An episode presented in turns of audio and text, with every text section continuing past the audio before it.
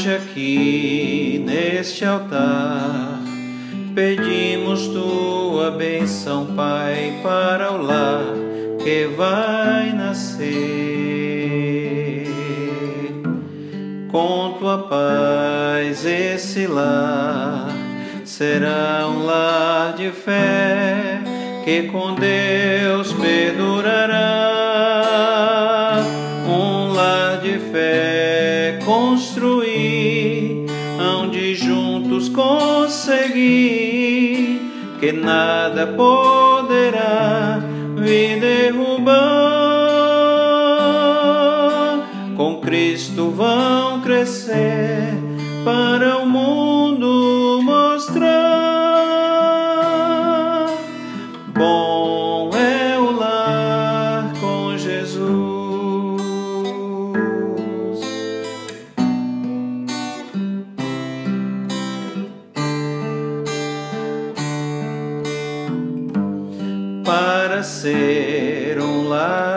feliz, prometa um ao outro eterno amor.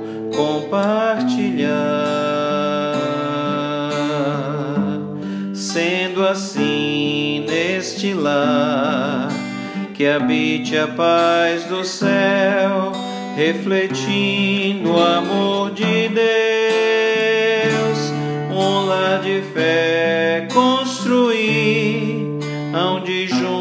conseguir que nada poderá me derrubar. Com Cristo vão crescer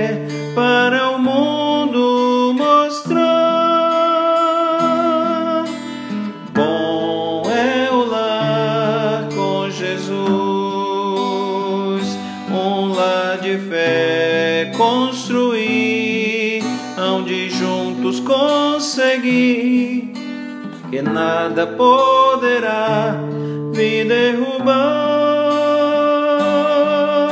Com Cristo vão crescer para o mundo mostrar. Bom é o lar com Jesus.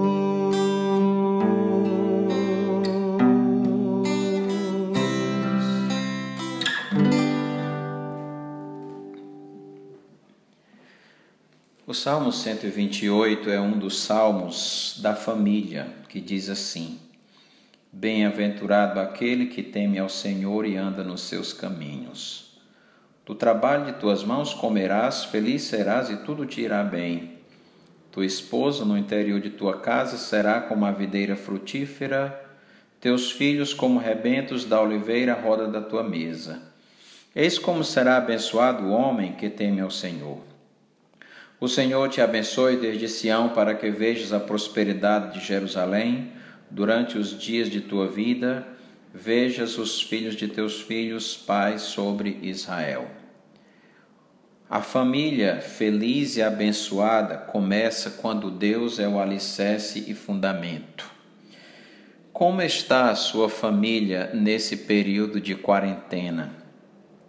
Como está o relacionamento entre os membros da família? A família é o lugar mais difícil que existe de se dar um bom testemunho e de evangelizar. É o campo missionário mais difícil que tem, porque é o lugar onde nós simplesmente somos nós mesmos. E muitas vezes podemos exagerar no tratamento e sermos, e sermos grosseiros uns com os outros, faltando com o respeito e com o amor tão necessários para que uma família seja feliz. Tudo começa com o temor a Deus. O marido, a esposa e os filhos que temem a Deus, eles vão agradar a Deus dentro do lar, fazendo aquilo que honra ao Senhor, mesmo que não haja uma correspondência por, da parte dos outros membros da família. Mas cada um vai fazer a sua parte para a, a glória de Deus. Efésios capítulo 5 é um texto bastante conhecido, começando com o versículo 22, que fala sobre o lar, o lar cristão. As mulheres sejam submissas ao seu próprio marido como ao Senhor, porque o marido é o cabeça da mulher, como também Cristo é o cabeça da igreja, sendo este mesmo Salvador do corpo. Como, porém, a igreja está sujeita a Cristo, assim também as mulheres sejam em tudo submissas a seu marido. Maridos, amai vossa mulher, como também Cristo amou a igreja e a si mesmo se entregou por ela. Capítulo 6, verso 1 diz: Filhos, obedecei a vossos pais no Senhor, pois isto é justo. Honra teu pai e a tua mãe, que é o primeiro mandamento com promessa, para que te vá bem e seja de longa vida sobre a terra. Esses versículos dizem e ensinam como deve ser um lar de fé, um lar onde Jesus é o fundamento. É triste ver tantas famílias e tantos lares se desviando ou indo para caminhos errados, porque não têm a Deus como fundamento e não é, usam a Bíblia como fundamento desta família, deste lar.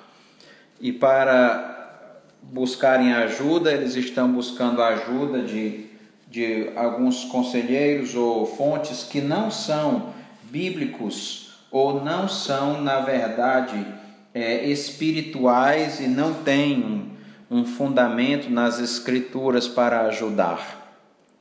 Um lar de fé é aonde existe o respeito, aonde a esposa respeita o seu marido e o reverencia como diz o versículo 33, não obstante vós cada um de per si também ame a própria esposa como a si mesmo e a esposa respeite ao marido, Efésios 5 e 33.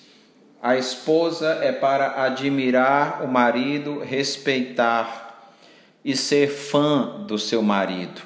E o marido é para amar a sua esposa com um amor tão sacrificial que a Bíblia diz que deve ser como o amor que Cristo teve e tem pela igreja, que deu a vida por ela e que se sacrificou por ela na cruz do Calvário. Assim, todo marido deve estar amando a sua esposa a tal ponto que ele deve estar disposto a morrer por ela se for necessário e depois pelos seus filhos. Este é o lar de fé. É o lar aonde o marido ama a sua esposa e ele faz tudo para agradá-la.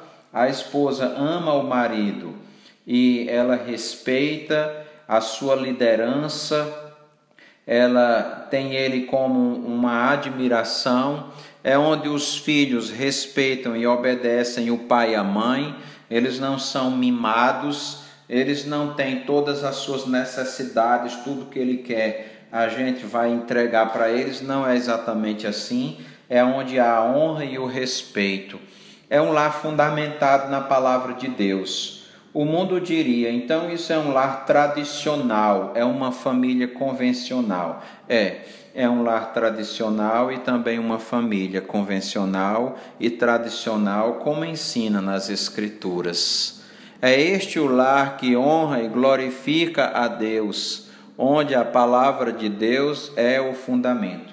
Não é simples e não é fácil ter um lar de fé, porque é preciso que cada pessoa renuncie, porque o amor ele não pensa somente em si. O amor ele abre mão para que o a bem do outro, para a felicidade do outro.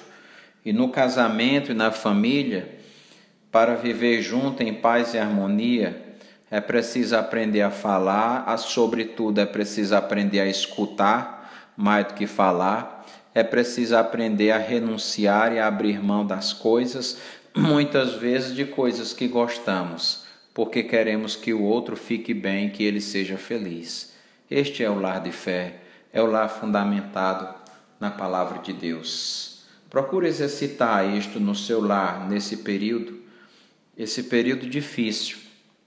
Parece que muitas famílias estão ficando incomodadas de estarem juntos e isso não é bom. Na verdade, o lar e a família é o melhor lugar do mundo e o lugar mais seguro que temos, porque é uma providência, uma criação de Deus. Mas muitos estão sendo até violentos dentro dos lares maltratando uns aos outros, o marido batendo e agredindo a esposa, e a esposa ao marido, aos filhos, e assim Deus não será glorificado. É preciso amar para ter um lar de fé. Que Deus abençoe a sua casa e a sua família. Oremos. Senhor Deus amado, abençoa, Senhor, cada uma das famílias, as nossas famílias, Senhor. Sabemos que Satanás tem procurado destruir e causar muitos danos às famílias. Que o nosso lar seja um lar de fé, que a nossa casa seja fundamentada na tua palavra e que o Senhor seja o, o, o Senhor, o dono, aquele que reina na nossa casa. Que a paz e a harmonia reine em cada lar, Senhor. Nós te pedimos em nome de Jesus. Amém.